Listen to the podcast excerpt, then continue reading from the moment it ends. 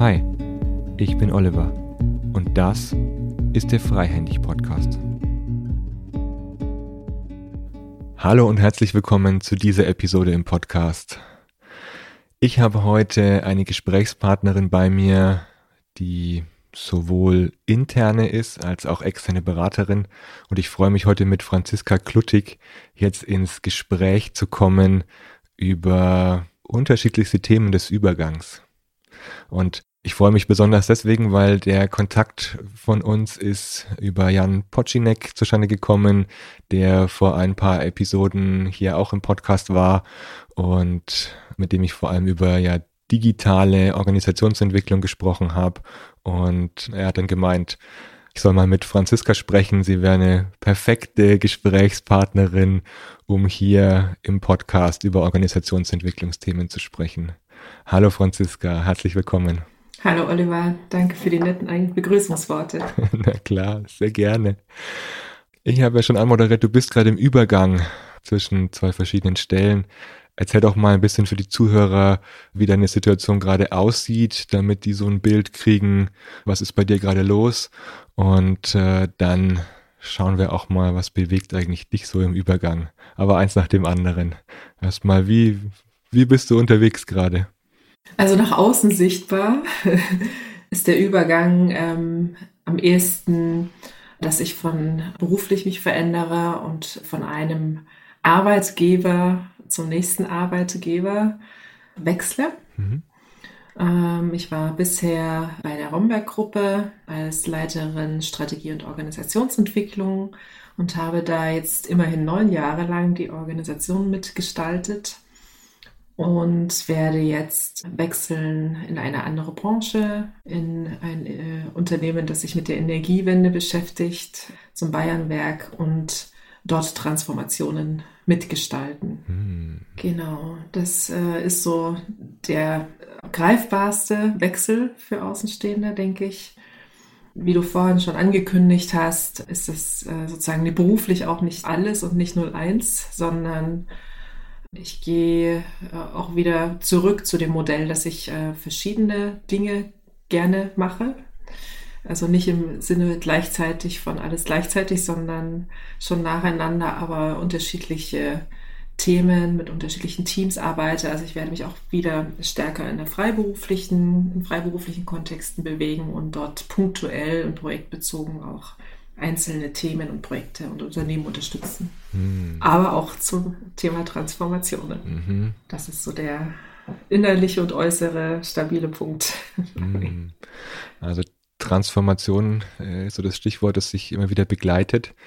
Und ja. ich glaube, es ist ja auch heutzutage in unserer Zeit wichtiger denn je, Transformationen in Organisationen auch gut zu begleiten, denn außen haben wir genügend Transformationspotenzial, das die Organisation triggert und dann auch notwendig ist. Ja, mittlerweile schon. Ja, mittlerweile, ja, naja, durch die Digitalisierung war es ja eher immer so, ja, okay, machen wir mal, das kommt dann mhm. irgendwie. Durch Corona mhm. ist es natürlich jetzt nochmal viel mehr sichtbar und viel, viel notwendiger ähm, als vorher. Das ist klar. Ja. Wie geht's dir selbst in diesem Übergang im Moment? Mir geht's in dem Übergang wunderbar, weil ich viel bewusster mit den kleinen Selbstverständlichkeiten raus äh, umgehe. Also man kann sich das so vorstellen. Ich denke, je häufiger und stärker man Alltag wiederholt und Struktur im Alltag wiederholt, was man ja bei Arbeitgebern manchmal macht, mhm. also zumindest an bestimmten Punkten Dinge immer wieder vorkommen, desto mehr fährt man im Autopilot, weil das Dinge, weil man ist ja faul und dann reflektiert man das nicht mehr und dann macht man es einfach. Und ich habe das Gefühl, dass in so einer Phase des Übergangs das Bewusstsein für die kleinen Dinge wieder deutlich ins Frontalhirn und in den Arbeitsspeicher wandert, mhm. von der Festplatte aus und nochmal geprüft werden wollen. Und auch geschaut, also ich dann auch äh, schaue, was tut mir wirklich gut, was brauche ich jetzt wirklich. Also es ist ja sozusagen amtlich, dass man etwas loslässt. Man kann dann also das gleich wie beim Umzug als Generalsanierung nutzen und überlegen, was möchte ich äh, mitnehmen, was möchte ich sofort loslassen, was möchte ich mir nochmal anschauen, was möchte ich dringend mitnehmen Und immer wieder zu schauen, braucht es das alles wirklich in mehreren Stufen. Und das finde ich einen ganz spannenden Prozess, der sehr, sehr gut tut. Also man ist so absolut in der Selbststeuerung. Hm, ein Prozess des Wesentlichwerdens, ne? Ja, mhm. dieses Gewahrwerden von dem, was es, was ich wirklich brauche und womit ich wirklich, jetzt auch nach ein paar Jahren Lebenserfahrung, womit ich auch wirklich meine Wirksamkeit entfalten kann. Für mich selbst und für andere. Und wo ich mich am meisten spüre mit dem, was ich glaube, was ich wirklich bin. Hm, klingt gut, wie wenn du da sehr, sehr umsichtig mit dir umgehst in dieser Situation ähm, und gleichzeitig sie ja auch nutzt fürs Aufräumen, aber auch fürs Vorausschauen. Mhm. Wie, wie machst du das ganz konkret? Was oder andersrum nochmal, welche Kleinigkeiten fallen dir jetzt nochmal mehr auf, die du vorher vielleicht in deinem Arbeitsmodus äh, nicht so gesehen hast? Was, was sind die Dinge, die auf einmal wieder auftauchen und die dir bewusst werden? Ich denke, das ist, ähm, das ist so ein, ein Phänomen, wenn man wie der Wald und die Bäume, ne? also wenn man so ein bisschen die Chance hat, aus den Untiefen des Waldes ein Stück sich wieder rauszubewegen, was man ja in dem Moment tut, wo die Entscheidung fällt, dass man irgendwo weggeht. Da macht man das ja schon mental, wenn auch noch nicht physisch. Mhm. Und auf einmal die Dinge aus einem anderen Licht sieht also man hat immer so dieses Spiel, man macht stärker das Spiel mit diesem Abstand und Nähe, zu gucken, okay, in welchen Themen bin ich tatsächlich noch drin, aber wo bin ich denn auch eigentlich schon weg? Also mental und emotional. Und man, man spielt viel mehr mit diesem Hin und Her, als man das tut, wenn man drin ist. Dann hat man natürlich auch sehr viel emotionales Erleben, aber in der Regel habe ich das Gefühl, aus dem aus den Gegebenheiten heraus. Also, dass man halt drinnen steht und dass man mit bestimmten Themen kämpft, die man als gesetzt wahrnimmt, weil man in dem Moment noch nicht die Möglichkeit sieht, rauszugehen und das von der ganz anderen Seite anzuschauen. Also man ist viel stärker in diesem Autopiloten, der dafür sorgt, dass man in der gewissen Tonspur fährt, sozusagen. Und andere Töne und bestimmte Pausen oder eine Leere oder Lücken ähm, nicht mehr so als wahrnimmt, weil sozusagen schon so viel Räume gesetzt sind. Gefühlt zumindest. Sind sie ja vielleicht auch nicht, aber gefühlt sind sie das, wenn man Teil davon ist. Und ich denke, das ist eine große Chance, wenn man eben sich in so einem Prozess des Übergangs äh, begibt, dass man, ja, wie es das Thema ja schon sagt, ein Stück was loslässt und dann auch die Perspektive auf das, was man hatte, hat und hatte, verändert. Und dass das eine total interessante Beobachtung innerlich ist, finde ich für mich. Also auf einmal lernt man bestimmte kleine Sachen viel mehr schätzen, die vielleicht so untergegangen sind in dem Getobe des Alltags, im Schleudergang. Und Dinge, die sozusagen viel Energie gefressen haben, denkt man sich so, wieso hat man das so häufig wiederholt? Wo es doch nachweislich so wenig bringt, so auch die eigenen Energie, mit dem eigenen Energiehaushalt umzugehen.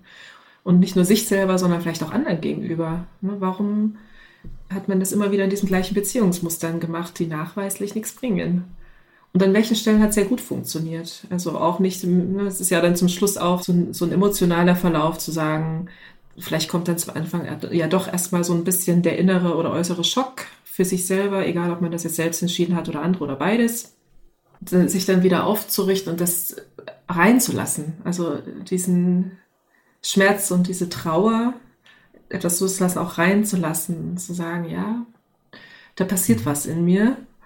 Und ähm, da einfach auf so eine Reise zu gehen, zu sagen, ja, ich weiß nicht, wo es hingeht, aber ich habe ganz viel mitgenommen an Erkenntnissen, an schönen Momenten, an schwierigen Momenten, die trotzdem schön war, weil sie einfach so wichtig waren und auch noch sind. Und dann geht ja so eine nächste Schmerzphase los, nämlich die, dass man auf einmal offiziell dann sich alleine auf den Weg macht und dann eben das Trauern kommt, dass man viele Beziehungen auch loslässt, weil das macht gar keinen Sinn, die gleiche Art der Beziehungen aufrechtzuerhalten. Also das heißt nicht, dass man die Menschen alle fallen lässt, sondern dass man auch aus Würde vor dem, was ist, einen gewissen Abstand herstellt. Mhm und sagt, ich mische mich da jetzt nicht überall ein. Ich lasse das bewusst los, damit es gedeihen kann, damit es sozusagen sich auf, auch auf meinen Abgang vorbereiten kann und ähm, sich neu sortieren kann und sich neu ausrichten kann.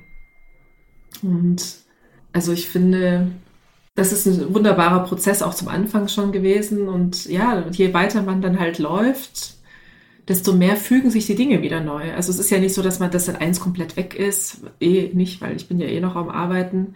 Bloß die Art, wie sich's anfühlt und wie sich's gestaltet, wird jeden Tag anders. Immer wieder. Das ist total spannend. Also ich habe das zum Anfang auch zu meinem Team gesagt. Ne? Wir werden, wir sitzen jetzt heute zusammen und reden über das, was uns heute beschäftigt. Wenn wir in einer Woche zusammenkommen, wird sich das ganz anders anfühlen. Das wird jetzt so schnell gehen.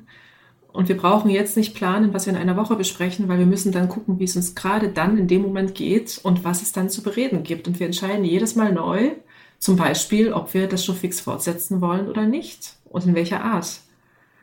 Mhm. Weil es keinen Sinn macht, alte Rituale aufrechtzuerhalten, die zu dem Alten gehört haben. Und natürlich hat das was mit Beziehungsqualität auch zu tun, nämlich zu überlegen, wie können wir uns trotzdem oder gerade deshalb was Gutes tun mit unseren unterschiedlichen Zuständen und der Tatsache, dass das Team immer weniger ein formelles Team sein wird und auch den richtigen Moment zu erwischen, zu sagen, so, jetzt hören wir auf.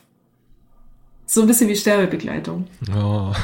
Ja, also auf eine schöne Art und Weise. Ne? Also ja. ich, ich komme, ich habe das früher gemacht, deshalb äh, ist das jetzt für mich nichts äh, Dramatisches, sondern eine schöne, wohlwollendes Abschied nehmen, sozusagen. Hm. Mhm. Vielleicht viel mehr, als man es äh, dann macht, wenn die ganze Zeit Sachen wiederholt werden, jeden Tag ritualmäßig. Und das hat eine große Qualität, auch sich selber zu spüren und seine eigenen Unzulänglichkeiten und seine eigenen Schwächen. Und Moment. Ja, und man muss, äh, also man muss nichts, aber äh, ich habe das auch genutzt, mich sozusagen jeden Tag auch wieder neu zu kalibrieren. Wie geht es mir heute? Was spüre ich, wenn ich an meine Kolleginnen und Kollegen aus der bisherigen Firma denke, wie möchte ich denen gegenübertreten? Mhm. Wo bin ich, wo spüre ich so einen eigenen Schmerz? Wo bin ich vielleicht auch einfach enttäuscht? Äh, und wie möchte ich mit mir da umgehen und, und mit den anderen in dieser Situation? Mhm. Und wo ähm, schaue ich mit totaler Dankbarkeit drauf? Aber auch dort, wie möchte ich das für mich dosieren und wie möchte ich damit umgehen? Hm. Das, äh, ich glaube, wenn man das äh, viele, viele Monate und Jahre so durchziehen wollte, das wäre natürlich, das, ja, das klingt wahrscheinlich jetzt total romantisch alles, aber ich denke, das ist auch so ein Moment, den man wirklich genießen kann, weil einfach die Qualität eine ganz andere ist. Auf der anderen Seite ist das natürlich auch extrem aufwendig. Mhm. Jetzt kann man natürlich sagen, ja, das ist wie beim Sport, man trainiert das so lange, bis es äh, sich normal anfühlt. und behält aber seine Aufmerksamkeit. Oder man sagt, ja, okay, ein Teil von dem, was gerade passiert, ist besonders für diese Situation. Das braucht es sonst auch nicht immer, weil wir dafür vielleicht auch nicht angelegt sind, dass man permanent auf so einem High-Level Bewusstseinsarbeit macht. Das heißt, dieser Übergang gibt dir auch nochmal die Möglichkeit, dich neu zu kalibrieren. So ja. höre ich dich jetzt. Und hat auch was ganz Intensives, so wie du jetzt davon sprichst, mhm. wenn man es zulässt oder wenn in dem Moment lässt du es ja jetzt zu, dass dieser Übergang etwas mit dir macht und auch äh, ja vielleicht Seiten in dir hervorruft oder auch Gefühle hervorruft, die die du jetzt auch einfach wegwischen könntest und sagen könntest, naja, ist halt ein Übergang, fertig, sondern du gehst da ja schon auch sehr achtsam mit dir um. So klingt's für mich.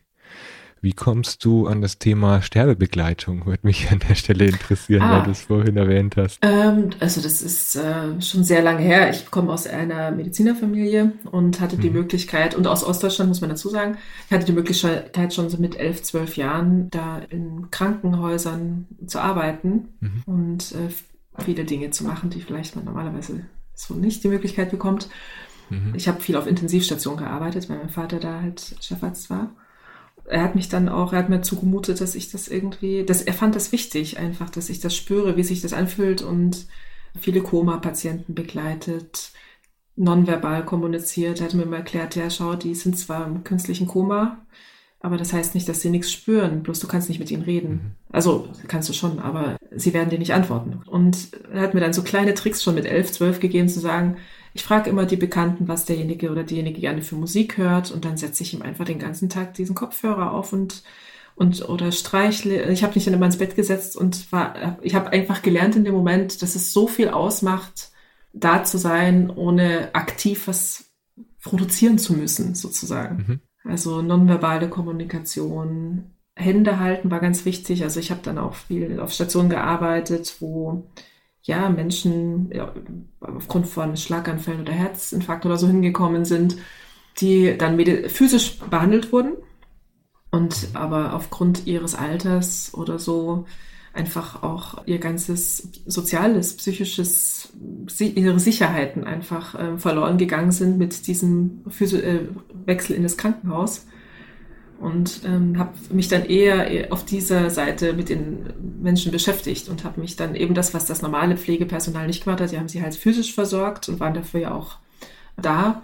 Und ich habe mich dann halt, hab mir das, ich konnte mir das dann auch leisten, sozusagen von meinen Ressourcen her, mich da ähm, hinzusetzen und einfach ähm, Hand zu halten und da zu sein und habe da ganz schöne Momente erlebt, wie Menschen erwachen wieder, wenn sie sich angenommen und richtig fühlen. Mhm. Und äh, das war eine schöne Begegnung. Ich habe viel mit alten Menschen gemacht, mit meinen jungen Jahren damals. Ne? Ich habe da viel mit, ganz viel Kontakt mit alten Menschen gehabt. Dann könnt sagen, so wie bei der Gaußschen Glockenkurve, ne? man kommt ins Leben mhm. und ich war halt auf der einen Seite der Glockenkurve und die anderen auf der anderen, aber wir waren im gleichen Zustand vielleicht. Mhm. Mhm. Das waren wirklich schöne Momente und ich habe dann auch ja zum Anfang äh, mal angefangen Medizin zu studieren, habe da viel gearbeitet im Nachtdienst ähm, auf, auf der Onkologie und nachts sterben Menschen ja eher als tagsüber. Mhm. Ähm, insofern habe ich dann natürlich ähm, auf dieser Station, wo halt sehr schwere Fälle waren, auch natürlich das Sterben mit begleitet, hier und da mal. Und das sind, ja, das sind einfach Momente, die, wo, wo ich sage, das, das, das spürt man so viel Verbundenheit, die anders ist als das, was wir sich sehen.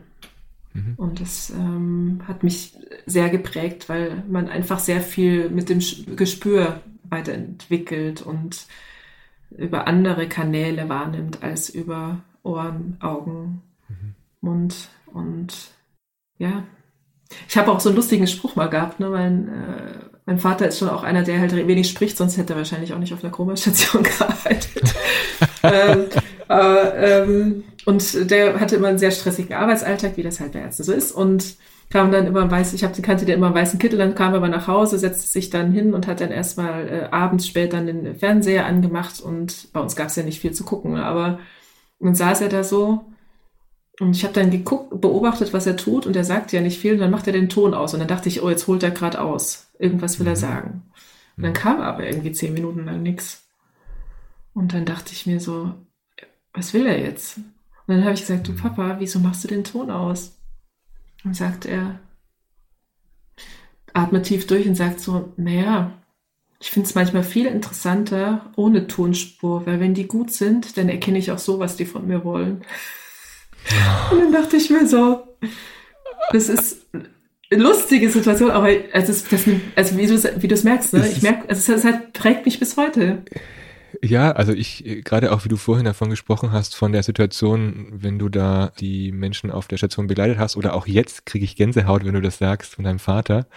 Ja, weil so, so eindrücklich ist diese Situation ja. und wie er, also das kann ich jetzt nur stückweise wahrscheinlich nachvollziehen, was du da erlebt hast, aber wie er im Grunde sich auf seine ganzen Sinne, also wie, wie er von seinem Auditiven weggeht, um alle Sinne wahrzunehmen also alle Sinne freizuschalten, um ganz wahrzunehmen, was da passiert.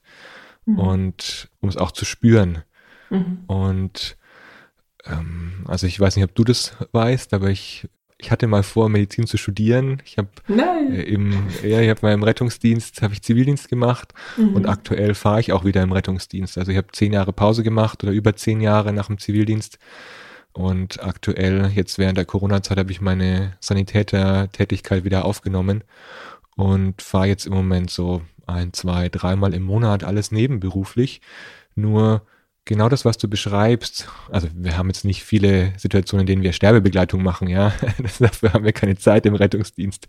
Nur dieses, diese Situation, Menschen in so einer wesentlichen Lebenssituation zu begleiten, nämlich in der sie Hilfe brauchen, ähm, da merke ich, ich habe da so den Begriff für mich gefunden, es ist wie wenn man aus dem Alltag geschüttelt wird. Also in so einer Situation zu sein, macht mich auch wieder wach und viel, viel klarer für meine eigene Situation, schärft meine Sinne und verbindet mich auch mit den Menschen, die ich da gerade treffe. Also ich merke, es berührt mich. Ich werde auch berührt durch diese Situation. Und ich spüre dadurch umso mehr nochmal meine Lebendigkeit. Das ist der Effekt, den, den solche medizinischen Situationen auf mich haben. Und, und ich finde es einfach auch schön. Also es ist schön, Menschen in so einer Situation zu begleiten. Es, es berührt mich. Also da stoßen viele Sachen auf Resonanz. Ähm, ich bin leider nicht dazu gekommen, wieder ins Krankenhaus zu gehen, weil ich hatte mich jetzt auch für diese kommenden Corona-Fluten sozusagen als Notfallpersonal angemeldet. Mhm. Dazu ist es nicht gekommen, aber ich habe dann auch natürlich äh, Kopfkino, dachte mir so, ach, das wäre doch schön, wenn ich da in so einem Kontext einen Beitrag leisten könnte. Da, da spüre ich mich so. Und gleichzeitig, was du gerade gesagt hast, ne, dass das so einen anderen Blick aufs Leben oder dass man Hilfe leisten kann. Und dann habe ich mir gerade zwei Sachen gedacht. Ne. Das eine ist so, es ist, ist ja eigentlich schade, dass das so eins der der wenigen Momente ist, wo Schwäche so zivilisiert ist, also wo Schwäche so erlaubt ist, wenn es etwas Physisches hat. Mhm. Dann darf man als Mensch da liegen und sagen, ich brauche deine Hilfe. Und dann darf man auch helfen und das ist gesellschaftlich hoch anerkannt. Mhm. Und diese, die Momente, die nicht, also ich kenne das auch aus meinem Umfeld, ne, wenn es äh, das Leben hat äh, Achterbahnfahrten und, und das meiste läuft innen ab und nicht physisch äußerlich sichtbar. Und äh, ich hatte mal auch äh, also in meinem Studium vor, wie lange ist das jetzt her? habe ich mich mal beschäftigt mit wie viel, mit der Frage, wie viel, wie viel der Menschen, die zu einem, in einer Allgemeinarztpraxis gehen, sind wirklich gut physisch behandelt, also mit exklusiv physischer Behandlung. Und wie viele der Menschen äh, haben eigentlich eher sowas wie psychosomatische Themen, die vielleicht äh, eine Ursache ja ganz gut auch anders zu behandeln wären oder ergänzend äh, anders zu behandeln wären. Und bin da auf einen Prozentsatz in der Literatur zwischen 60 und 80 Prozent gekommen. Mhm. Also es ist schon deutlich, dass wir sehr, äh, dass auf physischer Ebene sehr viel erlaubt ist, sozusagen an Schwäche und das auch durchaus schick ist. Ne? Wenn man krank ist, bleibt man zu Hause, dann lässt man sich vom Arzt einen Test schreiben. Wenn man irgendwas gebrochen hat, fragt jeder und hat höchste Zuwendung und das ist total schick auch irgendwie. Ja, auf der anderen, auf der anderen Spur sind wir da verhältnismäßig noch tollpatschig oder unerfahren und ähm, sagen wir zum Schluss ist es ja der Kontakt, der uns stark macht. Ob da auch, ne, ich weiß nicht, auch wenn man im Rettungsdienst unterwegs ist, ne, die Menschen, also so wie ich meine Situationen kenne, in denen ich entsprechende Bedürfnisse hatte, aufgrund von Unfällen oder so oder Verletzungen oder Krankheit, passiert ja bei mir eins, ich werde wahnsinnig zuwendungsbedürftig mhm, ja. und möchte mich gerne fallen lassen in die Arme eine, eines jemanden, der mich gerade auffangen möchte und das Physische ist nur Beiwerk. Und das ist ja das, was ich auch im Krankenhaus erlebt habe. Ne? Natürlich kommen die Leute dorthin, weil der Anlass einer krank physischen Krankheit besteht. Was dort passiert, wenn man sich mit den Leuten beschäftigt, ist aber Kontakt und Herzensarbeit, die sie gesund macht oder die sie wohlfühlen lässt. Und dieses soziale Moment eben zu befüllen mit ja, Herzenswärme. Mhm. Und ich glaube, das ist das Schöne, was du auch gerade beschrieben hast, ne? wenn man die Leute dort, wenn man denen helfen kann. Ist das wirklich die physische Hilfe oder ist das wirklich der, diese Art von, von purem Kontakt, den man dann hat, weil man sich nichts mehr vormacht? Und das finde ich so schön. Wahrscheinlich beides. Manchmal hilft auch Sauerstoff oder was anderes. Ja, unbedingt, ja. Macht Sinn. also, äh, äh, ja. äh, ich, wir haben, also auf dem Rettungswagen haben wir also nicht nur Liebe im Gepäck äh, oder Zuwendung, aber ich merke schon ja. auch, dass wir in dem, in der Situation, wenn jemand, wenn wir als Team ruhig sind, mhm. wenn wir Ruhe und ähm, Sicherheit ausstrahlen, dann hat das sofort einen Effekt auch auf den Patienten. Und da ist sofort spürbar, dass dann derjenige, der Blutdruck geht runter, der Puls geht runter. Da ist sofort auch spürbar, dass es einen Effekt hat. Klar, bei gravierenden Krankheiten ähm, ist es ein Teil, den wir beitragen können. Und dann kommt noch, kommen noch medizinische Themen dazu. Nur so wie du es auch gesagt hast, oft wird dieser, dieser Anteil des Kontakts ausgeblendet oder auch nicht beachtet, sondern es geht rein um den Körper und die Funktionen und ums Wiederfunktionieren. Und ich spanne ich spann jetzt mal so ein bisschen die Brücke zu den Organisationsthemen. Mhm. Ich habe gerade nachgedacht, wie du gesagt hast, naja, 60 bis 80 Prozent der Patienten sind eigentlich auch mit psychosomatischen Themen da und könnten auch auf diese Art und Weise gut behandelt werden. Ich habe auch nochmal drüber nachgedacht, bei Beratungsprojekten ist es wahrscheinlich ähnlich. also wahrscheinlich ist es ähnlich, dass bei 60 bis 80 Prozent die fachlichen Themen und die physischen Themen im Vordergrund stehen, die Zahlen, die KPIs whatever. Und im Methoden, Hintergrund die Methoden, Methoden genau. Agil und äh, richtig. Ja. Und, und gleichzeitig steckt da auch ein Bedürfnis dahinter, so wie bei einem Patienten ähm, eigentlich in Kontakt zu kommen, über die Themen sprechen zu können, sich irgendwo mit in, unter Sicherheit öffnen zu können und da darüber dann die eigene, also erstmal sich zu spüren und, und dann aber darüber auch eine, eine eigene Entwicklung weiter vollziehen zu können. Das ist mein Eindruck. Wenn ich so mal auf meine Beratungsprojekte schaue, dann könnte ich das jetzt gut rüberlegen und könnte sagen, mhm. ja, klar, hier und da und da sehe ich auch genauso neben den fachlichen Themen die den Bedarf, den es auf ähm, emotionaler Ebene oder auch auf, auf der Ebene des Kontakts gibt. Das ist für mich eine, eine Parallele, die trägt. Absolut, ja. Wie ist es für dich?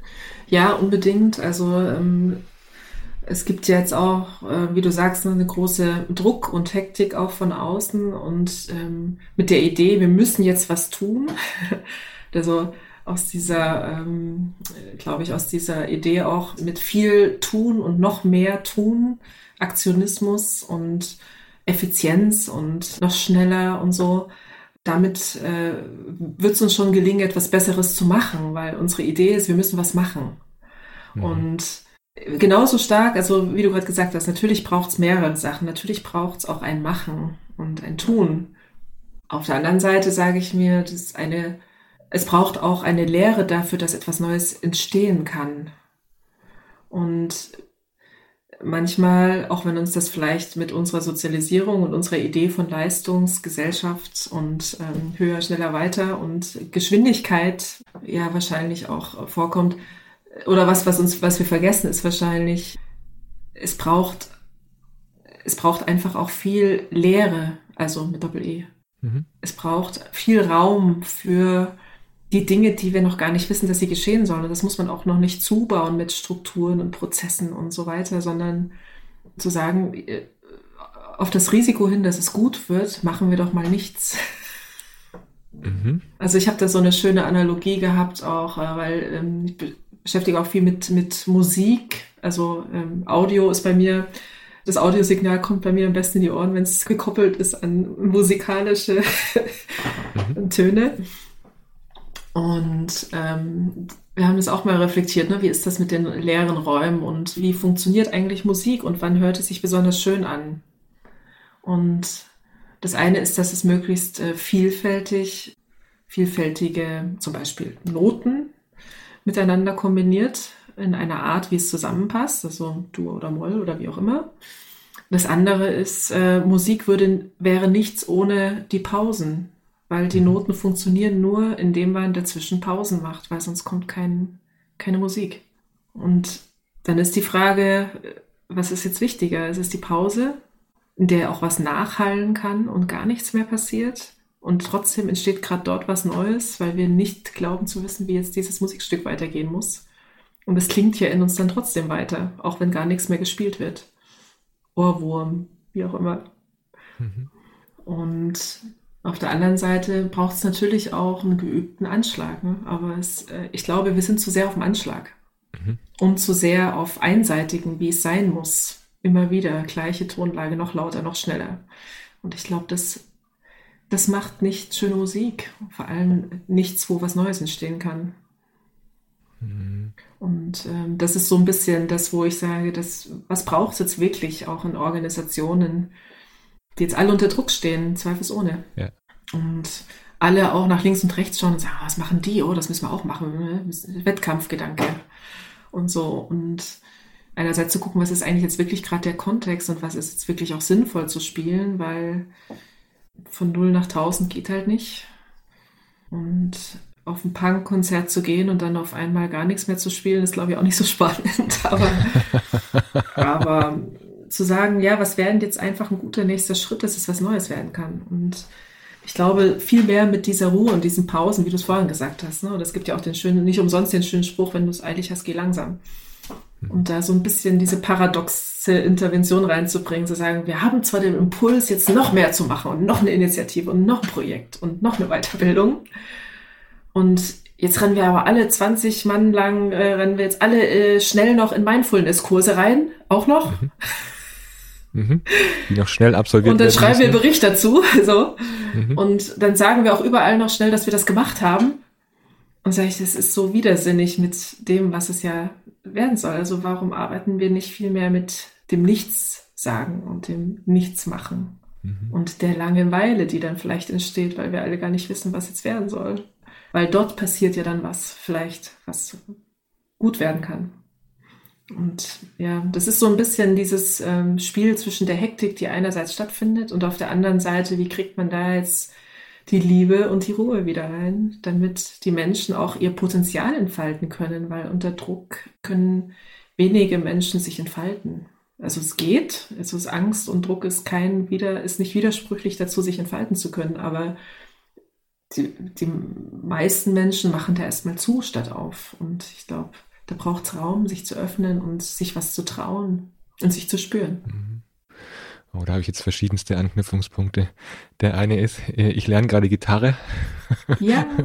und äh, es ist äh, ein wunderschönes Instrument und gleichzeitig merke ich, wenn ich die Lieder geübt habe, dann habe ich die noch die, die Nacht über oder den Tag über im Körper. Also ich spüre die richtig. Ich merke, dass sie nicht nur bei einem Ohrwurm ist es so, ich habe die im Kopf. Ein Ohrwurm habe ich im Kopf, weil dann ich habe das Lied gehört. Aber wenn ich das Lied selber gespielt habe, dann merke ich, dass ich es im Körper habe. Also mein dann erinnert sich mein Körper an die Melodie und die Melodie schwingt noch nach, äh, noch Stunden später und dann fragt mich meine Tochter immer in letzter Zeit, naja, was hast du jetzt, was summst du gerade? Und dann sage ich, ja, wieder ein äh, Stück, das ich gerade geübt habe. und, und sie summt dann mit, weil sie nämlich die auch schon auswendig kennt, die Lieder, die ich da äh, klimpere. Ist noch nichts Profimäßiges, ja, aber einfach die Freude, äh, merke ich, ein Instrument zum ersten Mal in meinem Leben zu lernen und nicht das Gefühl zu haben, gleich mich vergleichen zu müssen oder sondern, sondern einfach ranzugehen, offen zu sein, was kommt und ja, durchs jeden Tag üben zu merken, oh, es ist schon wieder ein mini kleines Stück besser geworden. Das, das ist eine große Freude gerade. Und die Stücke, die nachklingen, die, die wirken dann auch. Und ja.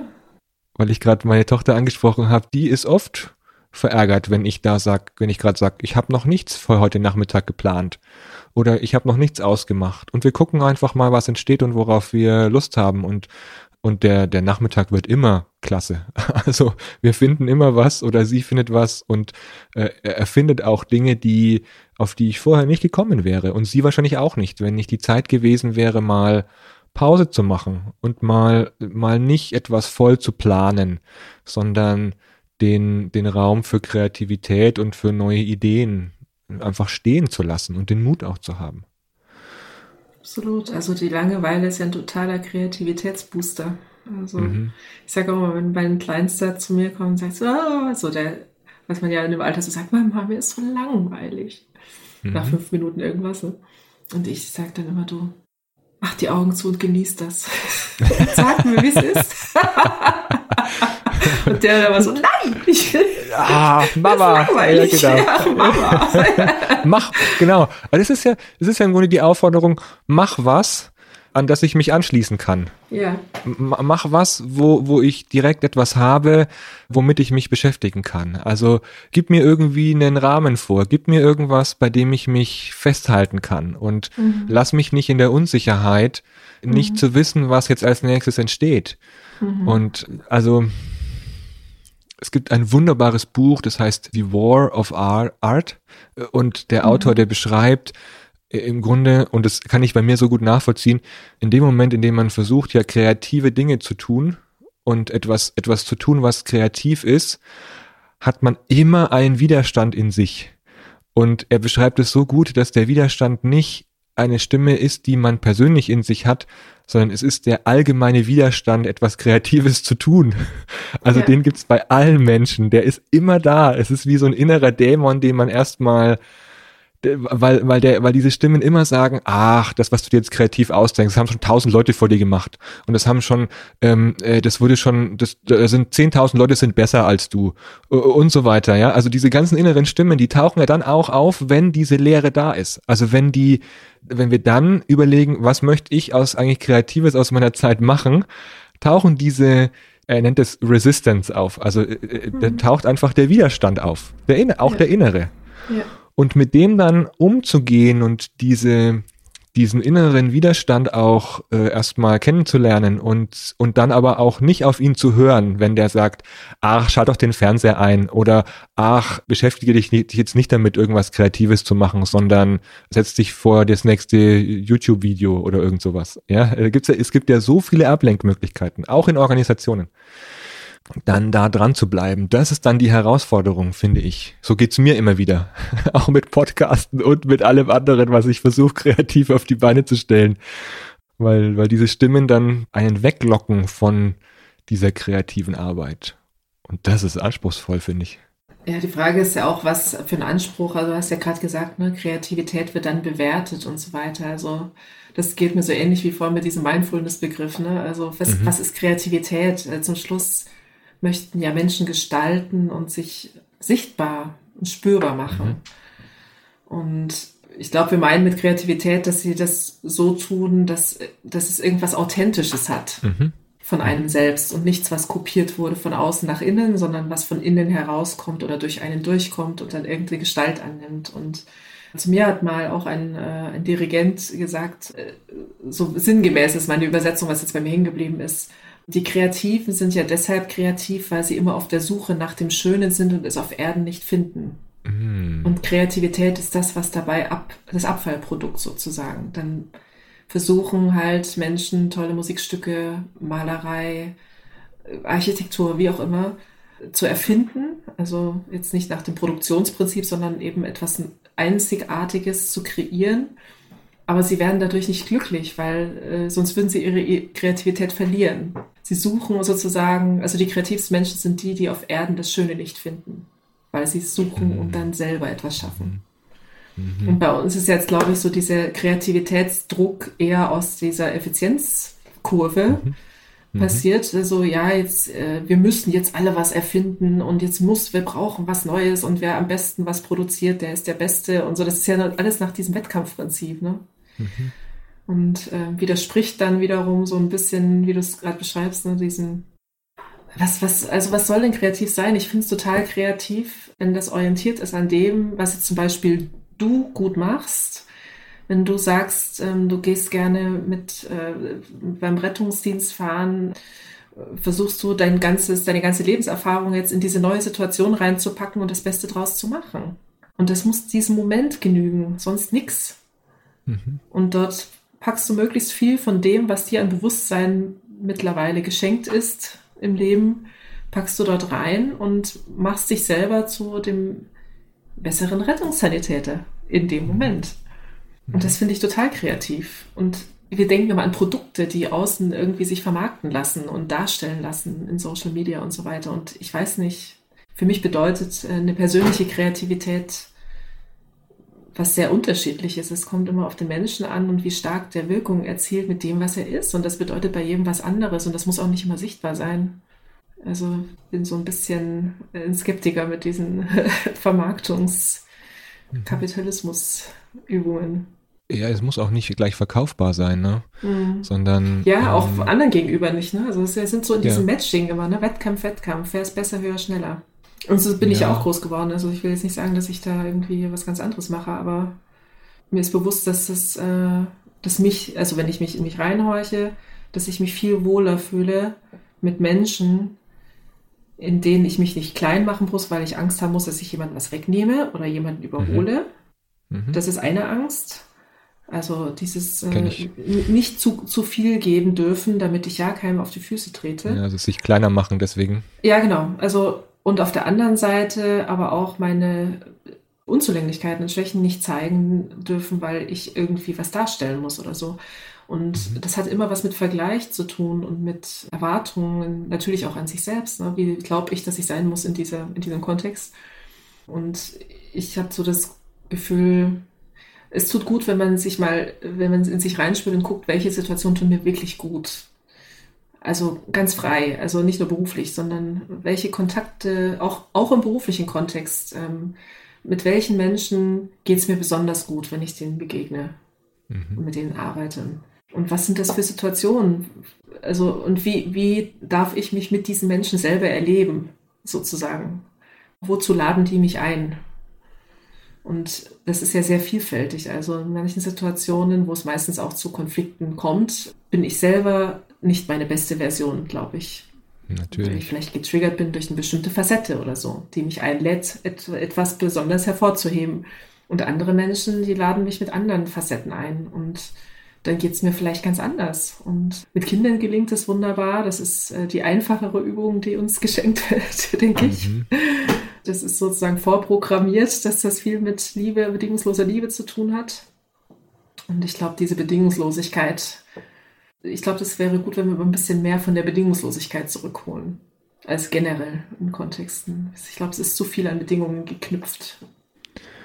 Wie würdest du sagen, gelingt uns das im beruflichen Alltag oder im beruflichen Kontext? Ich hatte, ich hatte auch noch einen Gedanken, ah, einen Gedanken hatte ich noch, den, mhm. den erzähle ich noch, bevor, bevor ich das, dich das frag. Und zwar, dass du gesagt, dass unterschiedliche Personen in uns unterschiedliche Aspekte hervorrufen und dann zum Klingen bringen oder zum äh, Scheinen bringen. Und es wäre doch auch mal eine Idee, dass man eher, wenn es um Ideen oder Kreativität geht, eher dann Personen auswählt, die eben solche Seiten in mir oder in anderen zum Klingen bringen. Also, dass man bewusst auch nochmal drauf schaut, wen lädt man zu so einer, zu einem kreativen Prozess eigentlich ein und welche Qualitäten erwachsen dadurch, die alleine nicht da wären, sondern die nur im Gemeinsamen entstehen. Den Aspekt habe ich vorher noch nicht so gesehen. Den, der ist gerade bei mir aufgetaucht während unseres Gesprächs. Und vielleicht äh, noch nicht mal, also ich hätte noch nicht mal den Anspruch, dass sie dann kreativ mitarbeiten müssen, sondern dass sie, es könnte auch sein, dass es schon ausreicht, dass sie nur in meiner Umgebung sind. Mhm. Also auch das mhm. spielt eine ganz große Rolle. Dieses energetische, das klingt jetzt ein bisschen spirituell für die, die das vielleicht nicht so mögen, aber also damit kann ich sehr viel anfangen, wenn ich das Gefühl habe, ich habe Men ich umgebe mich grundsätzlich mit Menschen, die mir energetisch gut tun und mhm. Oder vielleicht auch um das Gegenteil zu sagen, ich versuche genau das Gegenteil, weil manchmal kommen ja auch aus so einer ungemütlichen Situation besteht ja manchmal eine größere Aufforderung, etwas Kreatives herauszukehren. Mhm. Also auch das, also man, wie du sagst, man könnte sich überlegen, mit eine Fragestellung, was möchte ich denn rausfinden?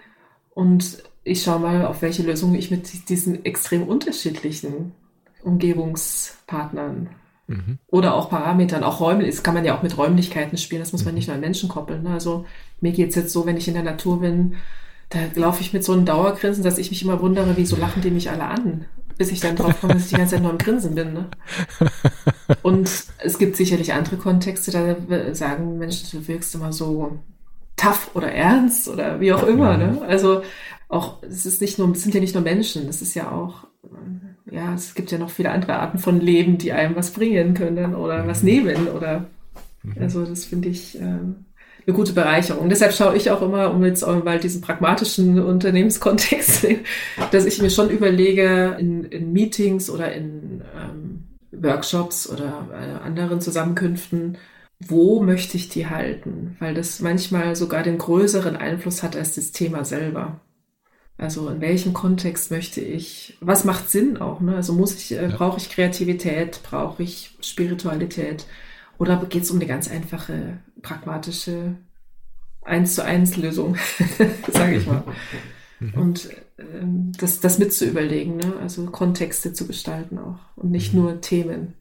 Da achte ich auch immer sehr drauf auf die Räume und mir ist es erst in den letzten Wochen bewusst geworden, jetzt während der Corona-Zeit, dass es mir richtig fehlt. Mir fehlt es, mit Menschen in einem Raum zu sein, weil gerade wenn es um Strategiethemen geht, also um eine Neuausrichtung oder einen neuen Weg, den man sucht, dann ist das Digitale limitiert. Wir können kognitiv können wir über viele Dinge sprechen, aber es gibt in Strategieprozessen oder in, in, in Findungsphasen, wo der Weg eben noch nicht klar ist, gibt es für mich immer einen Moment, in dem eine Energie im Raum spürbar ist. Also man merkt aus der Gruppe heraus, die zieht's in diese Richtung. Und dann kann man diesen, diese Dynamik aufgreifen und kann sie nutzen für diesen Veränderungsprozess. Und diese Dynamik ist für mich, zumindest habe ich es noch nicht hingekriegt, vielleicht geht's irgendwie, aber, aber sie ist für mich nicht digital herstellbar. Ich habe nicht dadurch, dass ich immer nur eine Person fokussieren kann im Raum und nicht alle anderen gerade spüre, wenn sie auch noch mit im Raum sitzen, aber eben vor ihrem Bildschirm, ja, in diesen digitalen Räumen. Da ist das Digitale zu beschränkt. Das kriege ich nicht abgebildet in meiner Praxis. Und ich merke, dass ich, dass ich bei vielen Themen läuft es, läuft es super gut, aber dieses, diese, diese gemeinsame Richtung dann zu finden, das ist was, was ich wo, es mir fehlt, dann den Raum zu haben und auch mit allen in einem Raum zu sein. Du hast gerade so einen Kopf, mit dem Kopf, hast gerade abgewogen, was ich sage. Ich habe abgewogen. Hast du ja. andere Erfahrungen gemacht? Also ich habe, ja, langsam, also nicht andere. Also ich denke, natürlich hat man, äh, wir haben, wir haben ja durch unsere physischen Kontakte und durch unsere Präsenzkultur haben wir unsere, unseren Fühler für Präsenzenergien sehr stark ausentwickelt. Mm, mhm. Und ich, jetzt habe ich eine, eine sehr introvertierte Seite, deshalb ähm, ist, bin ich jetzt jemand, den das manchmal auch sehr überfordert oder dem das Wahrnehmungsfähigkeit nimmt, weil ich so beschäftigt bin, diese äußeren Energien zu managen, die nur physisch sind, die noch nicht Verbundenheit oder so, sondern wo ich nur versuche, aus irgendwelchen physischen Bewegungen, Energieströmen irgendwas. Natürlich, also ich tue das auch und das hilft mir auch sehr. Ich will nicht sagen, dass das nichts ist. Ich denke nur, dass wir gelernt haben mit dem, dass wir uns sehr, sehr wohlfühlen. Ne? Das ist so, wie wenn wir jeden Tag Gitarre spielen und das jetzt schon fünf Jahre machen und da so eine gewisses, äh, so ein Wohlbefinden dabei entwickeln, wie du es vorhin beschrieben hast. Man spürt in Kombination mit diesem Instrument, was es bedeutet, was für Ströme sind. Und jetzt sagt auf einmal morgen jemand zu dir so, ab heute keine Gitarre mehr, ab morgen spielst du Fußball. Oder, oder ab morgen spielst du Klavier oder irgendwas, ne? Irgendwas anderes.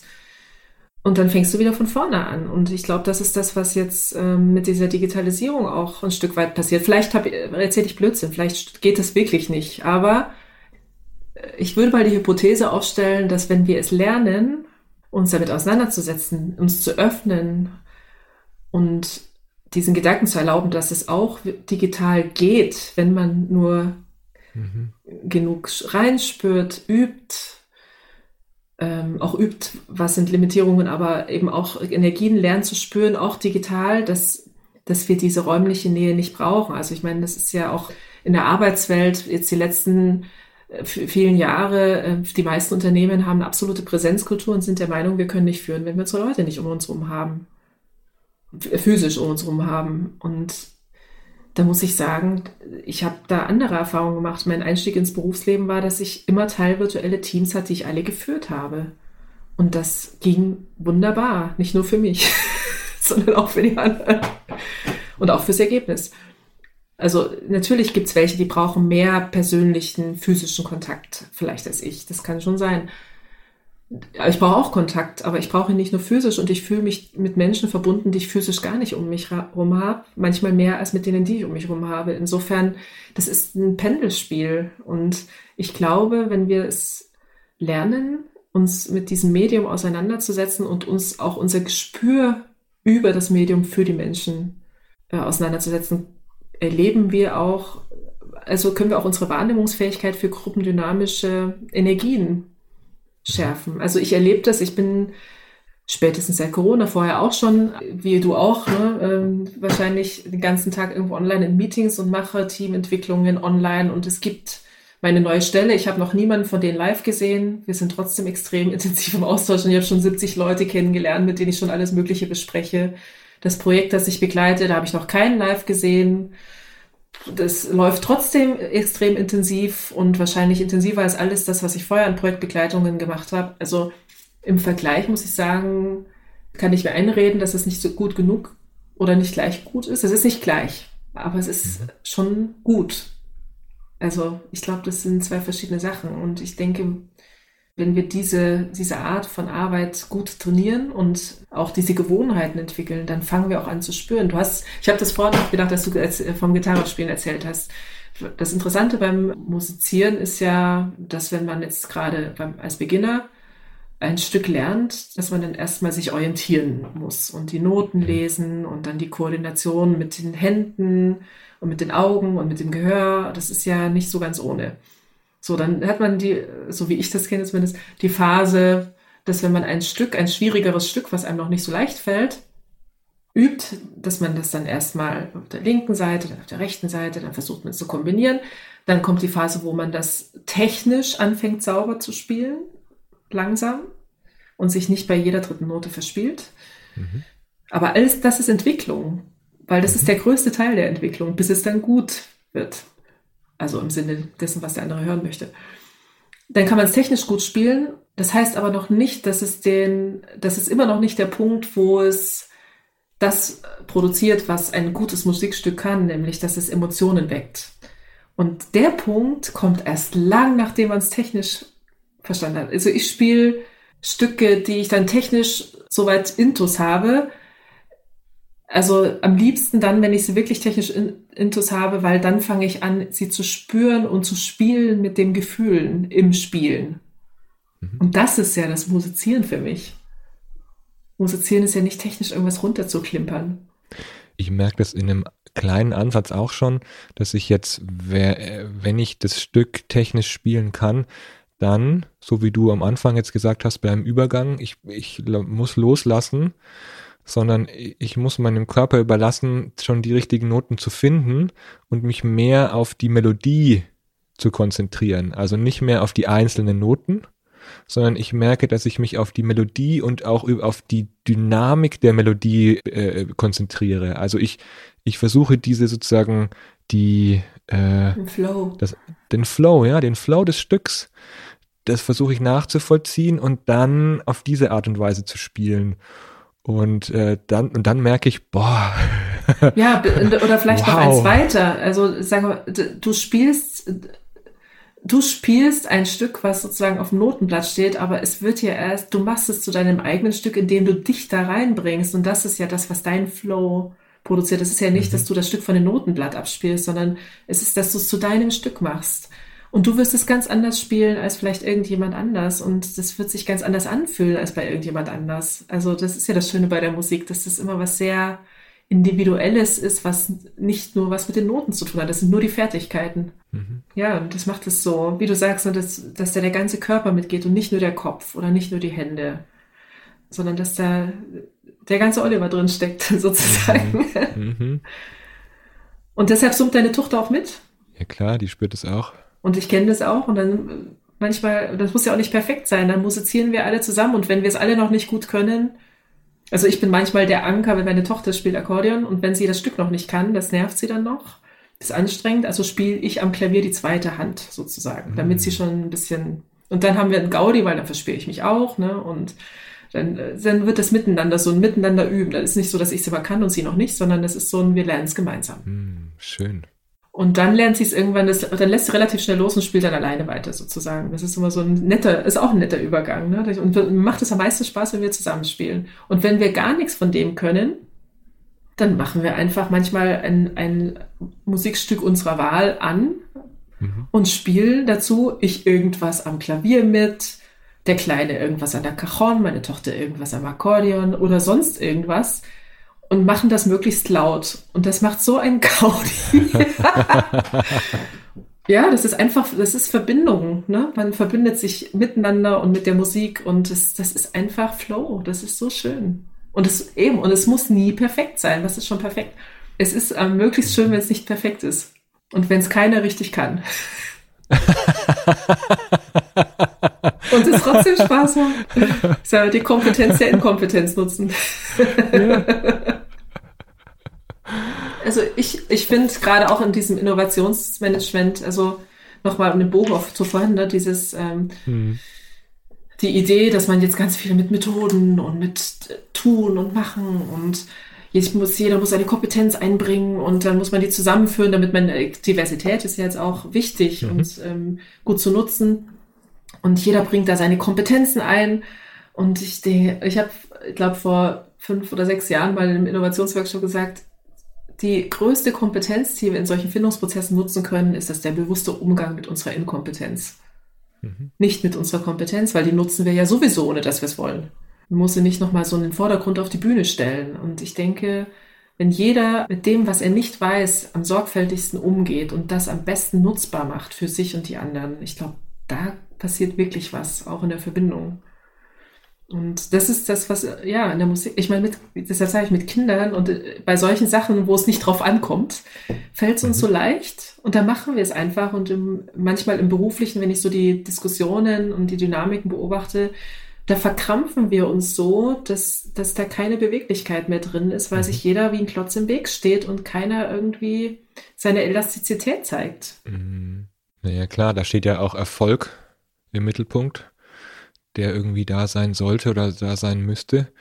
Und ich merke, mir fällt es am einfachsten, kreativ zu sein, wenn ich nicht dann ein Dollarzeichen dahinter schreibe oder ein Euro, Eurozeichen, sondern sich das auch, also bei mir in meiner Freiberuflichkeit merke ich es am meisten, dass äh, wenn ich jetzt diesen, dieser Podcast hier, der ist entstanden, weil ich das Gefühl hatte, das ist, soll komplett meiner kreativen Seite dienen. Ich möchte nicht, dass ich da damit, äh, ich will keinen Business-Podcast machen, bei dem ich sage, ich bin der Strategieexperte und jetzt zeige ich alle meine Expertise und dann sollen alle davon sehen, sondern ich hatte das Gefühl, nee, es soll was sein, wo es darum geht, mich mit anderen Menschen zu verbinden und mit denen in tolle Gespräche zu kommen, weil mich das inspiriert und weil ich da auch dazulerne und weil ich und weil ich es äh, einfach schön finde. Und gleichzeitig braucht es auch bei mir natürlich viel Kreativität im Hintergrund, um diesen Podcast überhaupt zu machen. Also, also den am, auch am Laufen zu halten. Das äh, braucht auch schon ein bisschen Management in Anführungszeichen. Mhm. Und gleichzeitig habe ich kein, kein Dollarzeichen dahinter. Und da merke ich, wie ich dann wesentlich einfacher in so einen Flow komme, mhm. als wenn ich weiß, ich mache jetzt was Kreatives und stelle etwas her oder, oder stelle anderen etwas zur Verfügung und habe eine neue Idee, bei der ich aber dann Geld damit verdienen möchte oder bei der dann am Schluss auch Profit dabei ähm, rauskommen soll. Und dann merke ich schon direkt, wow, okay, das muss jetzt richtig gut werden. ja, ich, ich habe, äh, das muss jetzt, da, da muss ich mich jetzt schon anstrengen, damit ich da was Gutes schaffe, damit es auch sein Geld wert ist. So und, und so weiter. Also ja, äh, Glaubenssätze, viele, ne? viele Glaubenssätze, viele, viele die, die dahinter stecken. Ja, mhm. ja, klar. Die, die, die sofort auftauchen und ich auch, also das heißt nicht, dass es da nicht Graustufen gibt, ne? Es ist nicht nur nicht, nicht so, dass mhm. ich jetzt mhm. irgendwie im Podcast total kreativ bin und im Business total ernst, sondern es gibt da viele Graustufen, weil es bedingt sich auch gegenseitig. Ich merke, dass je mehr kreative Felder ich in mein Leben einlade, in denen ich nicht etwas damit verdienen muss, desto mehr bin ich auch in Feldern kreativ, in denen ich auch Geld damit verdiene. Beziehungsweise äh, äh merke ich, dass ich diese Eigenschaft, einfach meine Kreativität und meine innere Stimme sprudeln zu lassen, dann auch in diese Projekte mit hineinnehme und das nicht außen vor lasse und nicht mehr so groß trennen kann, weil ich automatisch ja, also das, was ich in meinem Leben kreativ mache, wie mit dem Lied, das nachklingt, den Tag über klingen, klingen auch die anderen Dinge, die ich in meinem Leben mache, in mein Berufsleben, in meine Projekte mit hinein und spielen da auch eine Rolle. Und dementsprechend äh, merke ich dann auch, dass sich das gegenseitig auch, es ergänzt sich und es fließt ineinander. Mhm. Und deswegen merke ich auch, mein Anker zumindest, mein Ansatzpunkt ist dabei, möglichst viele Projekte zu haben, nein, nicht Projekte, viele Felder zu haben, an denen ich einfach kreativ bin, dazulernen kann, spielen kann, um dann auch die mitnehmen zu können. Nicht als Ziel, die dann mitnehmen zu können, aber zu sehen, wow, es fließt ineinander und ich merke, wie viel mehr Freude mir dann ein Beratungsprojekt mhm. macht, weil ich dann auch meine Intuition und meine inneren Stimmen viel lauter mache und auch Wege vorschlage, die noch nicht gebahnt sind oder ich auch noch nicht weiß, wo es enden wird, sondern einfach auch mal sage, hey, wir machen jetzt mal ein Experiment und ich über und wir gucken danach, wie es war. Wir reflektieren dann und schauen dann danach weiter. Ähm, aber ich habe eine Idee. Habt ihr Lust, das auszuprobieren? Und dann kommt, kommt ganz oft die, eine Dynamik zustande, dass dann auch sehr positiv darauf reagiert wird, weil ich weil ich habe ich hab sowieso schon Lust, es auszuprobieren. Und dann können sich andere auch anschließen. Mhm. Und gleichzeitig, wie du sagst, ja auch, was wichtig ist, auch einfach mal Raum zu lassen, um zu schauen, was taucht denn eigentlich auf, wenn es äh, noch nicht vorgebahnt ist, der Weg. Mhm. Wenn ich das so zuhöre, das ist schon spannend, ne? So dieses, was wir gerade gesagt haben, auch mit den Glaubenssätzen. Es, es klingt so wie das Bild, das so ähm, das Berufliche so starr an, und an Erwartung und Geld und es, es klingt so wie eingefroren ein bisschen, ne? Also kalt, unbeweglich, schmerzhaft manchmal, kann brechen. so. Mhm. Mhm. Und als ob du dir Felder suchst, wo du sozusagen Wärme dir holst. Mhm. Also diese nicht an Geld gekoppelten, nicht an, an Business-Erwartungen gekoppelten Elemente, um dich selber lebendig zu machen, um dich auf Körpertemperatur zu bringen, sozusagen, mhm. um dann diesen frostigen Situationen durchzuhalten. Und denen, die auch in der frostigen Situation sind, denen gefällt es dann, weil du dich bewegen kannst, weil du warm bist ja. und freuen sich darüber. Aber trotzdem gehen alle diesen frostigen Modus rein, weil sie glauben, das muss so sein. Und also ich bin ja total, äh, es geht jetzt vielleicht ein bisschen weiter, aber ich bin ja auch totaler Fan von der Überlegung, jetzt die man zum Beispiel an die Idee des bedingungslosen Grundeinkommens koppelt, aber mal grundsätzlich an die Überlegung, ich überlege mir immer, würde ich das, was ich jetzt hier für Geld mache, auch ehrenamtlich machen? Mhm. Und ich habe die Diskussion auch mit den Arbeitgebern immer gehabt. Gesagt, natürlich brauche ich irgendwas hier zum Leben und das Geld ist ja auch eine Form der Anerkennung. Also ich messe an dem, was sie bereit sind, mir zu geben, wie sie mich auch anerkennen und meine, an meinen Wert und meine Leistung, Wertschätzung in einer finanziellen Form. Wenn, wenn man kein Geld bräuchte und dieses ganze, diese ganze Systematik mit Status und Hierarchie und wann darf ich überhaupt welchen Einfluss nehmen, das ist ja auch eine Vereinbarung, die man miteinander hat, die an Geld gekoppelt ist, auch an Gehälter und Status.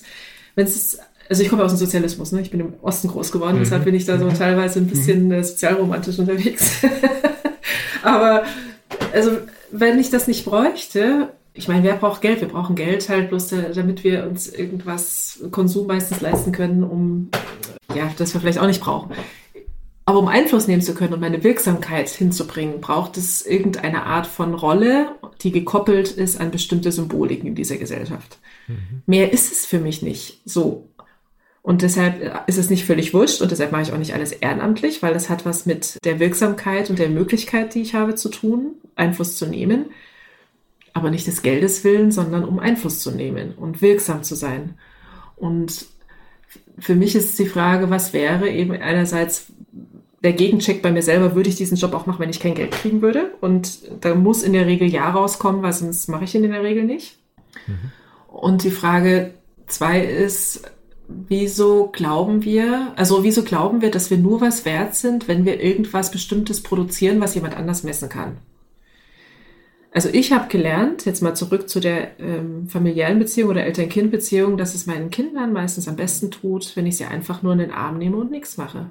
Mhm. Dass es die intensivste Beziehung ist und dass sie das auch immer wieder suchen. Alles andere ist vergänglich, das geht nie weg. Mhm. Ich meine, das kann man ja nicht, nicht im Büro sitzen und nichts machen, weil nichts machen heißt ja auch nicht immer nichts machen. Ne? Das, man kann ja hochpräsent sein, man kann wahnsinnig intensiv zuhören und im Dialog sein, ohne irgendeinen Ton zu sagen. Und die Frage ist, wie wirke ich? Muss ich dazu was produzieren und machen? Was, ja, was ich glaube, was die anderen von mir erwarten? Oder wie möchte ich meine Wirksamkeit auch leben? Ne? Manchmal ist es ja, also manchmal bin ich viel wirksamer, zum Beispiel in der Meetingsituation. Wir glauben ja immer, wir sind nur dann aktiv, wenn wir irgendwie was sagen, dann fallen wir uns alle gegenseitig ins Wort. Zum Schluss hat keiner was mitgenommen, weil alle sind frustriert. Diese Kraft des aktiven Zuhörens nicht nur im Sinne von leise sein oder Sachen, Worte aufnehmen, sondern im Sinne von energetisch präsent sein, jemanden zu halten, während er seine eigenen Gedanken oder sie seine eigenen Gedanken entwickelt und weiterentwickelt, auf die er selber nicht gekommen wäre, wenn ich ihm nicht, ihr nicht gegenüber gesessen hätte. Das hat ja was mit energetisch Raumhalten zu tun auch. Mhm. Und ich habe da schon so tolle Situationen erlebt, auch ähm, im Zusammenspiel mit dem integralen Ansätzen und so weiter, solche Energiearbeit zu machen und mit Menschen zusammenzusitzen. Und das Höchste, was ich schenken kann, ist meine Präsenz ohne irgendeine Aktion. Mhm. Und den, aus dem, bei den Menschen passieren Dinge, die sie vorher nie gedacht hätten. Das ist, klingt vielleicht ein bisschen verhext oder so, aber ist ja nur eine Facette. Natürlich muss ich manchmal was tun und natürlich muss ich auch klassische Managemententscheidungen treffen und natürlich muss ich auch ein Format für einen Workshop liefern oder sonst irgendwas. Aber ich habe gelernt, die besten Sachen kommen raus, wenn ich intuitiv arbeite. Mhm. Wenn ich mir Sachen vorher schon alle so vor, zurechtgelegt habe, dann wird es meistens relativ sperrig. Weil ich das auch gut kann, aber das, die Frage ist, ob es der Situation genügt. Und ich habe gelernt, dass immer dann, wenn ich noch nicht gewusst habe, wie ich etwas machen werde und mich in die Situation reinbegeben habe, war das das Beste für das Thema und meine größte Wirksamkeit. Mhm. Daraus lerne ich natürlich in der rückwirkenden Reflexion, wie ich es gemacht habe und wie ich es dann vielleicht das nächste Mal machen könnte. Aber am besten bei mir ist, deshalb verändere ich mich auch so gerne und deshalb wiederhole ich so ungern Situationen. Das, das, der beste Kontext für mich ist, wenn ich noch nicht weiß, was das Beste ist und ich Menschen um mich herum habe, die sich mit mir trotzdem oder gerade deshalb trauen, sich in diese Situation zu begeben. Mhm. Und deshalb suche ich mir jetzt solche Situationen auch aus und bin jetzt gerade eben in diesem Projekt, wo es allen so geht, alle hochkompetent, alle bringen was mit, alle total divers, keiner steht eigentlich gegenseitig im Weg, mehr oder weniger. Und natürlich macht man dann ganz viele Workshops dauernd, jede Woche wieder. Aber es ist immer so, dass man sagt, okay, was machen wir morgen? Mhm. Wir wissen es nicht. Was ist das Beste? Mhm. Und das immer eine hochkreative, intuitive Leistung ist. Weil dann ist es, wenn ich das wirklich spüre und versuche, dass die Stimmigkeit dessen, was ich davor habe, wenn, wenn das sozusagen in den Flow kommt, wieder bei der Musik, ne? Dann kann ich mich auch am besten mit der Gruppe verbinden und dann können wir gemeinsam was Gutes produzieren. Aber ich kann nicht das 30. Mal das gleiche Workshop-Format drunter beten. Mhm. Das funktioniert sicher nicht in solchen Settings. Mhm. Und das verlangt natürlich sehr viel, ja, sagen wir, du hast vorhin gesagt, Kalibrierung ne? Ähm, oder mhm. Update. Ne? Man immer wieder so etwas kommen und gehen lassen, wie beim Yoga oder bei der Meditation. Ne? Zu sagen, okay, heute ist mir das so gut gelungen und jetzt lasse ich das wieder los. Und wenn es die nächste Situation kommt, entscheide ich von null auf, wie ich sie mache und nicht so, wie ich sie das letzte Mal gemacht habe. Was nicht heißt, dass ich immer wieder alles von 0,0 lerne, sondern wie der Kaffeesatz diese, die, das Erleben, was funktioniert hat, setzt sich, verführt mich aber nicht, es nochmal ganz genau gleich zu machen und auf eine nächste Situation überzustülpen, weil sie wird nicht die gleiche sein. Mhm. Und das ist viel Spürarbeit und deshalb finde ich das auch mutig vielleicht, weil in manchen Kontexten ist das, wirkt das unprofessionell vielleicht. Bei denen, wo du sagst, wenn es die Menschen oder Gruppen gibt, die sagen, du kommst jetzt als Dienstleister, du kostest so viel am Tag, du hast zu liefern und wir erwarten jetzt das und das von dir, dann ist vielleicht so ein Ansatz ein bisschen äh, schwierig. Beziehungsweise kann man dann gucken, wie kann ich denen das geben, was sie brauchen und meins ein bisschen mit reinbringen. Das geht auch. Das muss ja immer nicht, ist ja auch nicht schwarz-weiß. Aber meine Erfahrung ist immer zu gucken, wo man gerade steht. Hm. Den Rucksack hat man sowieso gepackt von, mit dem, was man hm, erfahren hat. Genau. Du hast gerade vorhin gesagt, das ist vielleicht so ein bisschen, klingt ein bisschen verhext. Ähm, ich finde, du weist da einfach nur auf einen blinden Fleck hin, der da ist. Also ein blinder Fleck, der eben, also eben in diese Situation hineinzugehen, sich die, diese Situation auch auszusetzen und noch nicht zu wissen, was passiert. Und da eher intuitiv auch aus, aus dem zu schöpfen, was dann äh, ja an die Oberfläche tritt. Das finde ich auch, äh, würde ich jetzt sagen, ein blinder Fleck, der eigentlich bedient wird dadurch. Und ich meine, ist das, was du jetzt beschreibst, kenne ich gut. Ich kann da gut andocken und Gleichzeitig ist es aber auch keine Fähigkeit, die ich jetzt direkt nach dem Studium entwickeln hätte können. ja, also wenn ich so gucke, äh, ich schöpfe da auch ganz viel aus dem Werkzeugkoffer, aus den Erfahrungen, aus den Dingen, die ich eben mir wie beim Musikinstrument lernen, ja, erstmal die einzelnen Dinge einzeln spielen können und erstmal wissen, wie ein Workshop funktioniert und was für Methoden es gibt und so weiter und welche Settings dann passend sind für welche Inhalte und Situationen der Organisation. All das muss ich mir erstmal einzeln aneignen und auch erstmal kennenlernen, dass ich dann auch sagen kann, so, und jetzt mache ich es nicht mechanisch, sondern ich greife in meinen Koffer oder schaue in meine Intuition und hole das raus, was in der Situation passend ist, auch wenn ich mich vielleicht auf zwei, drei Ideen, die ich im Kopf habe, vorbereitet habe. Mhm. Und darauf kann ich dann zurückgreifen, wenn ich ein Stück ein Repertoire habe und wenn ich auch eine Möglichkeit habe, dann auch ins Spielen zu kommen und auch ins, ins Improvisieren zu kommen. Mhm. Weil wenn ich dann ins Leere greife, ist es ja auch für mich eher, ich sag mal, beschämend, ja, wenn ich merke, oh, da ist eigentlich nichts, jetzt habe ich nichts, was ich machen kann. Das, das wäre auch nicht, also das wäre auch nicht gut in der Situation. Ähm, das heißt, da Vertrauen zu haben, dass was auftaucht und gleichzeitig, so steuere ich mich zumindest, gleichzeitig dann auch was in petto zu haben, was dann vielleicht passiert oder nicht passiert oder, mhm. oder dann auch dann zum Tragen kommen kann. Das ist so die Mischung, bei der ich merke, ja, das, dann wird's interessant. Und dann, so wie du es beschrieben hast, begibst du dich ja auch selbst immer wieder in Situationen, in denen du im Übergang bist.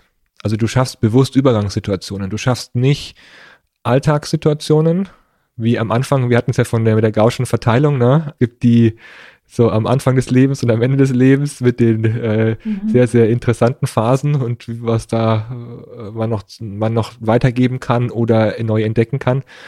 Und eben nicht diese stabilen Prozesse zu suchen und sich in die hineinzubegeben, sondern bewusst die instabilen Prozesse zu nehmen, um daraus was zu machen, hat ja auch was mit eigener Erfahrung zu tun. Also sich da auch ranzutasten und zu merken, ah, es funktioniert, cool, ich kann es ich kann's nochmal neu machen, ich kann, ich kann so eine Situation gut durchstehen und kann da, und da entsteht was sehr Wirksames. Du hast ja auch gesagt, das waren die wirksamsten Momente. Dann befeuert das natürlich auch nochmal den Mut, sich wieder neu hineinzubegeben. Mhm. Ja, wie du sagst, ne, die Erfahrung, also die Erfahrung ist für mich auch nicht nur ins Lebensalter gekoppelt, sondern auch mit der Frage, hm, also mir fällt bei meiner Erfahrung zu der Frage, wo kommt bei mir diese Veränderungsaffinität her? Und sage ich, ich bin so aufgewachsen, ich kenne das gar nicht anders. Ne? Also ich bin ein Kind der Wende und das hat ja nicht nur den, dieses, äh, diesen, dieses Event der Wende, sondern das hat viele, viele Jahre vorher, wo sich Dinge zuspitzen oder nicht mehr ernst genommen werden, wie es in Systemen ja auch ist. Ne? Das hat also die Vorboten, die Vorfreude, die Vorboten, die Vorwehen sind ja meistens viel länger spürbar als das eigentliche Momentum, wo es dann passiert. Mhm. Und dieses Vorher und Nachher, das, das zu spüren, wann fängt eigentlich was an, auch, ne, das ist ja das Gesellschaft oder Unternehmen, das sind alle Systeme, um zu spüren, was war denn da eigentlich, ne? wieso war das bei mir als Kind so und so und warum hat, warum reden alle von diesen, von diesem theoretischen Konstrukt des Sozialismus, wie sie sich vorstellen und warum habe ich das ganz anders erlebt da drin? Also mhm. nicht um es schön zu reden, sondern weil ich diese Ernsthaftigkeit, die da drüber gelegt wird, über dieses nie gespürt habe weil ich schon im Übergang war, als ich sozusagen dieses Bewusstsein auch entwickelt habe. Ne? So zwischen 8 und 13 so. Und dann mhm. war es halt soweit. Und das war ganz normal, dass das passiert. Das war mein bewusstes Erleben als Kind, dass, das, äh, dass ich mit dieser Vorstufe schon aufwachse und dass das das Normale ist und nicht ein irgendein stabiles System, was sich ständig wieder mhm. wiederholt. Insofern das ist mein, mein Normal gewesen, sozusagen. Und ja, und dann der Wechsel von Gesellschaftssystemen und dann der Umzug von Ost nach West, wo dann auf einmal ich auch mit anderen Prägungen konfrontiert war und gefragt habe, wieso ist Denk, machen die das ganz anders, gerade zum Thema Kindererziehung, Frauen in Berufen und so weiter. Ich dachte, ich, das, darüber habe ich mir vorher nie Gedanken gemacht. Das ist erst, wenn man damit konfrontiert ist, warum machen die das hier so? Warum kriege ich keine Kinderbetreuungsstellen? Warum muss ich jetzt zu Hause bleiben, bloß weil ich ein Kind habe. Das verstehe ich nicht. so. Mhm. Also ne, äh, diese, äh, dieses Konfrontiertsein mit anderen Modellen und mit und zu sagen, hey, das gibt's alles. Das ist ja nicht richtig und falsch, sondern so kann man leben und so kann man leben. Und es gibt noch tausend andere Modelle und alle sind richtig. Und deshalb glaube ich auch an Veränderungen, weil erstens, weil ich Veränderungen von vornherein miterlebt habe, auch der Gestaltungsspielraum in vermeintlich starren Systemen.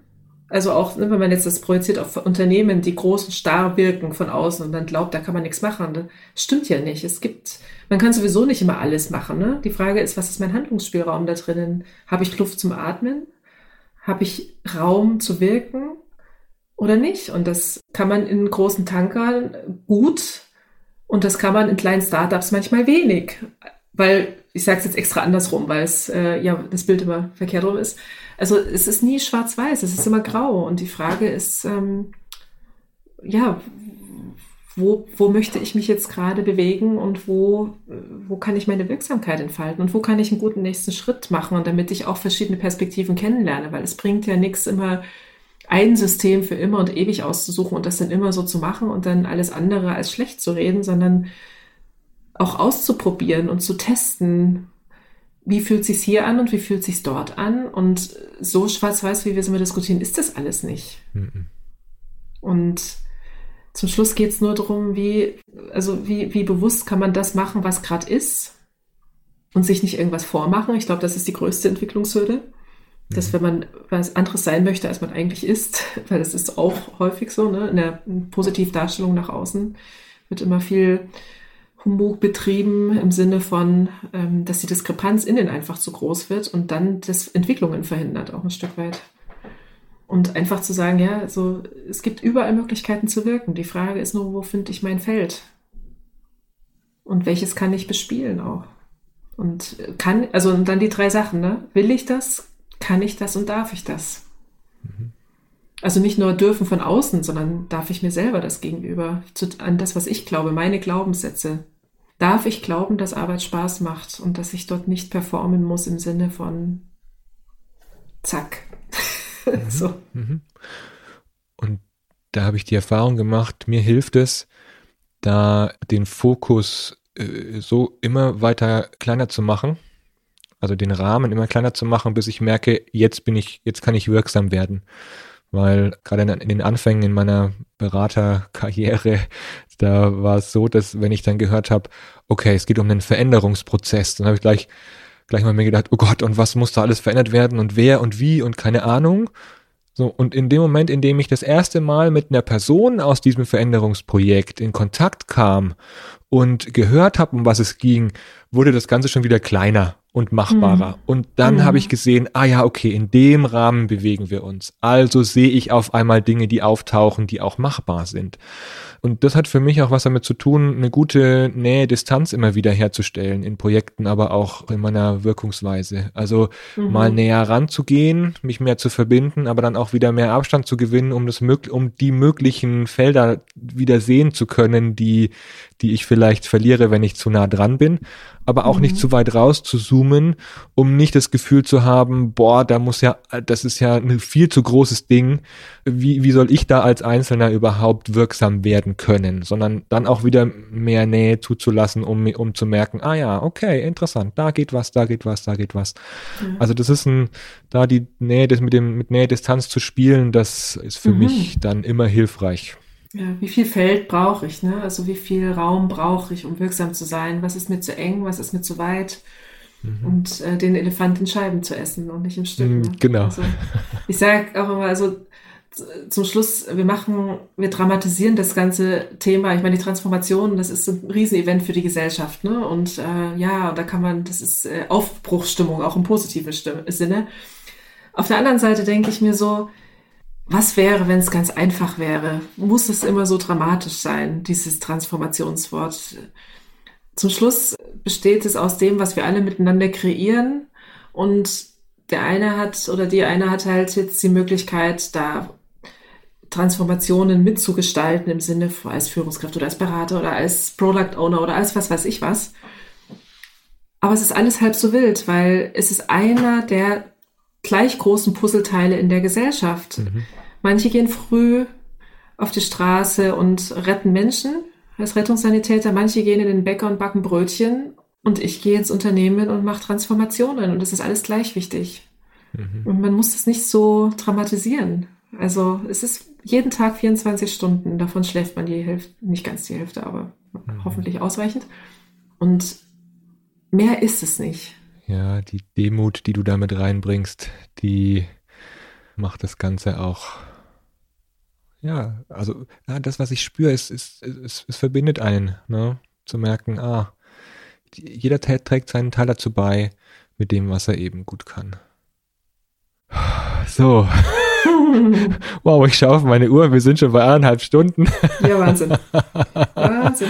Die Zeit verfliegt und ich habe das Gefühl, wir, ich habe so das Gefühl, wir, wir, wir sind da ganz nah beieinander bei ganz vielen Dingen. Also ich fühle mich jetzt mit dem Gespräch äh, gerade sehr verbunden mit dir bei vielen, vielen Themen und ich habe so das Gefühl, wir könnten noch weitersprechen und finden noch mehr Verbindungsstellen. Dann jetzt zum Abschluss äh, hätte ich noch eine Frage für dich, auch wenn wir viele, viele Themen noch ähm, vertiefen könnten.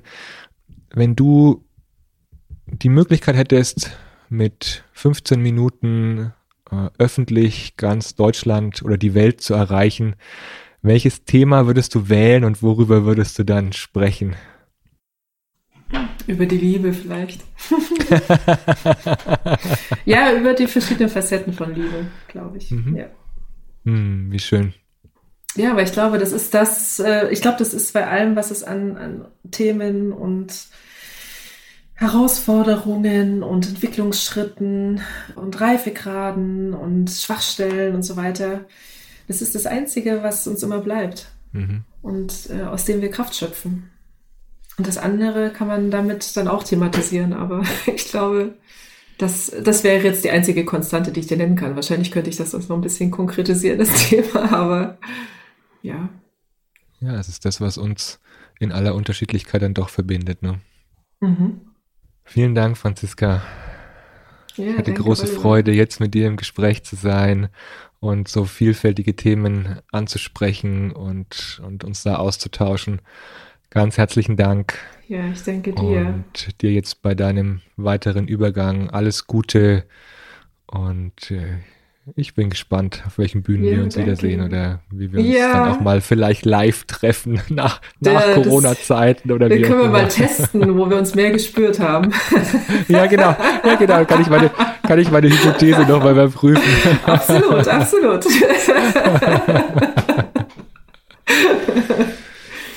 Herzlichen Dank und alles Gute. Ja, danke dir. Wünsche ich dir auch. Ciao. Tschüss. Danke fürs Zuhören bei dieser Episode. Wenn dir der Podcast gefällt, erzähle es gerne weiter. Teile, like oder abonniere den Podcast. Du findest alle Infos dazu auf www.freihändig.net. Freihändig mit AE. Wenn du mit mir arbeiten möchtest, dann schau auf meine Homepage oliver-könig.net König mit UE. Alles Gute und auf ein freihändiges Wirken und Leben. Dein Oliver.